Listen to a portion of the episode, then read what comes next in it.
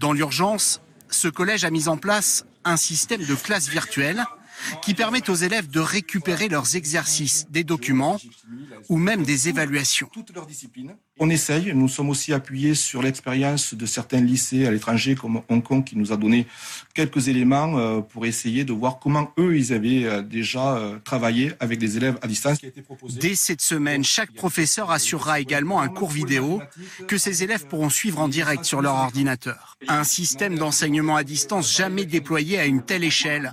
Pas forcément aussi efficace que des cours classiques, mais très utile si le virus continue de progresser. Au début du mois de mars 2020, la classe virtuelle à la maison est encore une nouveauté en France, une anomalie réservée à une centaine d'établissements fermés. Mais en quelques jours, tout bascule.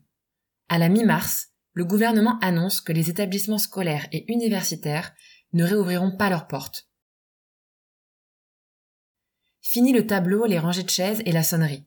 En quelques jours, toute la France entre dans l'ère des classes virtuelles. C'est un fait inédit et total. En quelques semaines, l'école et l'université deviennent presque entièrement dépendantes des technologies et des équipements informatiques. Le gouvernement lance la plateforme Ma classe à la maison et les applications privées comme Zoom ou Classroom doublent leur nombre d'utilisateurs en quelques semaines. Les classes virtuelles permettent d'abord de garder le contact entre les enseignants et les élèves et de faire le lien avec les familles. Elles permettent aussi, dans une certaine mesure, de continuer les apprentissages, et de garder une sorte de routine, de normalité qui est bénéfique pendant cette période de crise. Cependant, elle pose aussi rapidement plusieurs questions.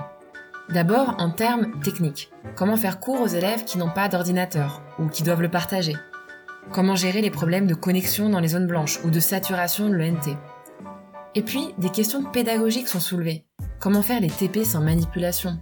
Comment garder l'attention des élèves à travers un écran Et puis, comment évaluer à distance avec le recul, et alors qu'une nouvelle rentrée scolaire se profile, je m'interroge. La classe à la maison est-elle la solution pour l'éducation en temps de crise Ou n'est-elle qu'une illusion? Enquête d'école, un podcast de Diane Béduchot. Épisode 5 École fermée et classe à distance. Quelles conséquences sur l'éducation? Avant de parler de classe virtuelle à la maison, il faut comprendre que l'enseignement à distance n'est pas nouveau en France. En 1939, alors que la Seconde Guerre mondiale désorganise l'ensemble du pays, le gouvernement crée à Paris un service d'enseignement par correspondance. C'est l'ancêtre du CNED que l'on connaît aujourd'hui. Et il va prendre un rôle de plus en plus important dès les années 1950 en prenant en charge la scolarité des enfants malades, des anciens prisonniers de guerre et des déportés. Et puis, avec le retour à la normalité, le CNED devient une structure régulière de formation à distance qui fonctionne par l'envoi de cours et de copies par la poste. Dans les années 70, la formation à distance concerne des individus qui ne peuvent pas se rendre à l'école en raison de leurs conditions familiales ou de leurs conditions de vie.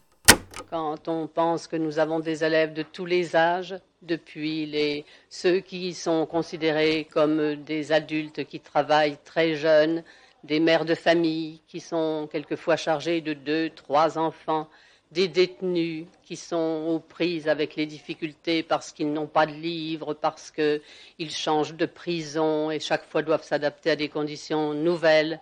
Je pense à un gardien de phare euh, qui est en, quelquefois perdu dans son océan, les marins embarqués, les soldats qui sont en Polynésie, les chercheurs qui sont euh, à la base de, Kourou en Guyane, tout ce monde, euh, évidemment, avec des, préoccupations très différentes, et pourtant avec un but euh, qui est le même, préparer un examen pour se recycler, pour s'adapter à de nouvelles conditions de vie. Et chaque fois, chaque cas pose un problème particulier. À la mi-mars 2020, l'enseignement à distance qui concernait jusqu'alors une minorité d'élèves est devenu la norme pour tous les élèves d'âge scolaire et universitaire mais cette fois avec un nouvel atout sur sa version originale, les outils numériques. Alors certes, au début il a fallu bricoler un peu, aider les élèves à trouver leurs identifiants ENT, envoyer des mails la nuit pour éviter la saturation et la surcharge des serveurs, ou même communiquer sur Discord ou Instagram pour essayer de rattraper les élèves décrocheurs. Et puis, après quelques semaines, une grande partie des enseignants et des élèves ont trouvé leur marque et ont su utiliser les outils de visioconférence mais aussi les applications et les activités en ligne. Certains enseignants ont même créé des blogs, des chaînes YouTube, voire des podcasts. Finalement, on a observé une très grande capacité d'adaptation dans un temps court pour des individus dont le métier a été complètement bouleversé.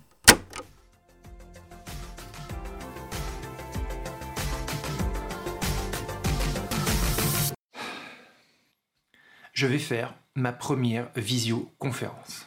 Avec des quatrièmes. Avec toutes mes quatrièmes. J'ai 5 quatrièmes. Ce qui représente environ 125 élèves. Je suis fou.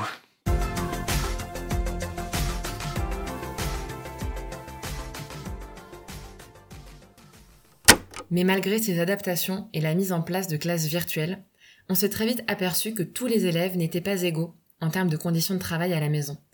Certains n'avaient pas d'endroit calme pour travailler, cela concerne un élève sur dix dans les pays de l'OCDE par exemple. Et puis, tous n'avaient pas accès à un ordinateur ou une imprimante, ou n'avaient pas les compétences numériques et l'autonomie nécessaires pour continuer à apprendre à distance. Et puis, on s'est aperçu que l'apprentissage à la maison ne repose pas que sur des équipements ou des compétences numériques, mais qu'il repose aussi beaucoup sur la mobilisation des parents et des familles, et que tous n'ont pas eu le temps ou les capacités pour suivre les apprentissages de leurs enfants. Comme chaque jour de la semaine, Rania et sa fille Inès, 8 ans, s'attellent aux leçons, et au programme aujourd'hui, les mathématiques. Il y a 6 plus 6. Ça fait combien 6 plus 6, 12. La maîtresse, elle n'est pas là, donc on comprend, on comprend pas parce qu'il y a, il y a la consigne, mais des fois ma mère, elle comprend, elle comprend pas. Elle comprend pas tout.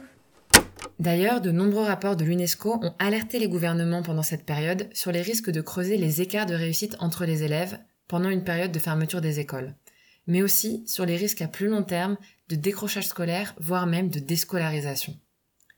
Alors, pour qu'on réfléchisse ensemble à des solutions inclusives et équitables pour tous les élèves en cas de nouvelle fermeture des écoles, j'ai sélectionné pour vous trois exemples de pratiques qui m'ont semblé intéressantes à l'étranger pendant cette période de fermeture des écoles.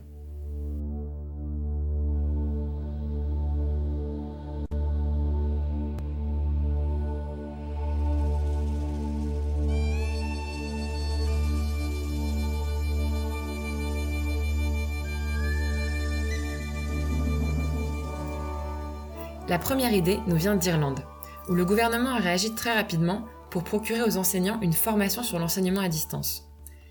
Pour cela, il a mis en place des séminaires en ligne présentés par des psychologues, des médecins ou des spécialistes de l'éducation sur des sujets variés. Comment aider les enfants à être heureux et en bonne santé pendant le confinement? Comment lire des histoires par visioconférence? Ou comment produire des vidéos éducatives? Voilà le type de conférence qui était proposé aux enseignants. Cette formation des enseignants à un nouveau métier me semble un point essentiel à mettre en œuvre très rapidement et surtout à réaliser en fonction des besoins rapportés par les enseignants sur le terrain et en concertation avec eux.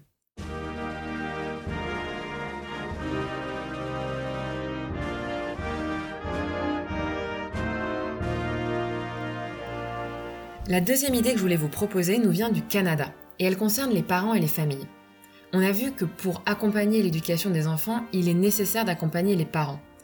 Une association a donc proposé des programmes d'alphabétisation pour les adultes en ligne pendant le confinement et des programmes d'apprentissage familial. Car plus que jamais, la coopération entre l'école et les familles est essentielle pendant l'école à la maison. Et pour éviter de creuser les écarts entre les élèves, l'accompagnement des parents est essentiel.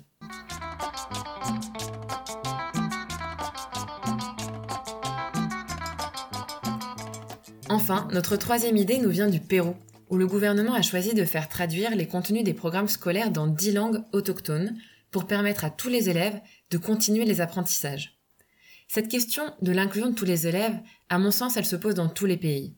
Et en France, elle se pose pour les élèves pour qui le français n'est pas la langue maternelle.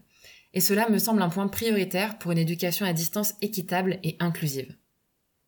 Voilà, nous sommes arrivés à la fin de cet épisode. J'espère que les pistes évoquées vous ont intéressé et vous ont donné envie d'en savoir plus. Et avant de nous quitter, je vous propose d'écouter un extrait d'une conférence très intéressante de Maurice Tardif, chercheur en sciences de l'éducation, qui s'est interrogé pendant le confinement sur la possibilité d'enseigner et d'apprendre sans école. Quel genre d'école voulons-nous?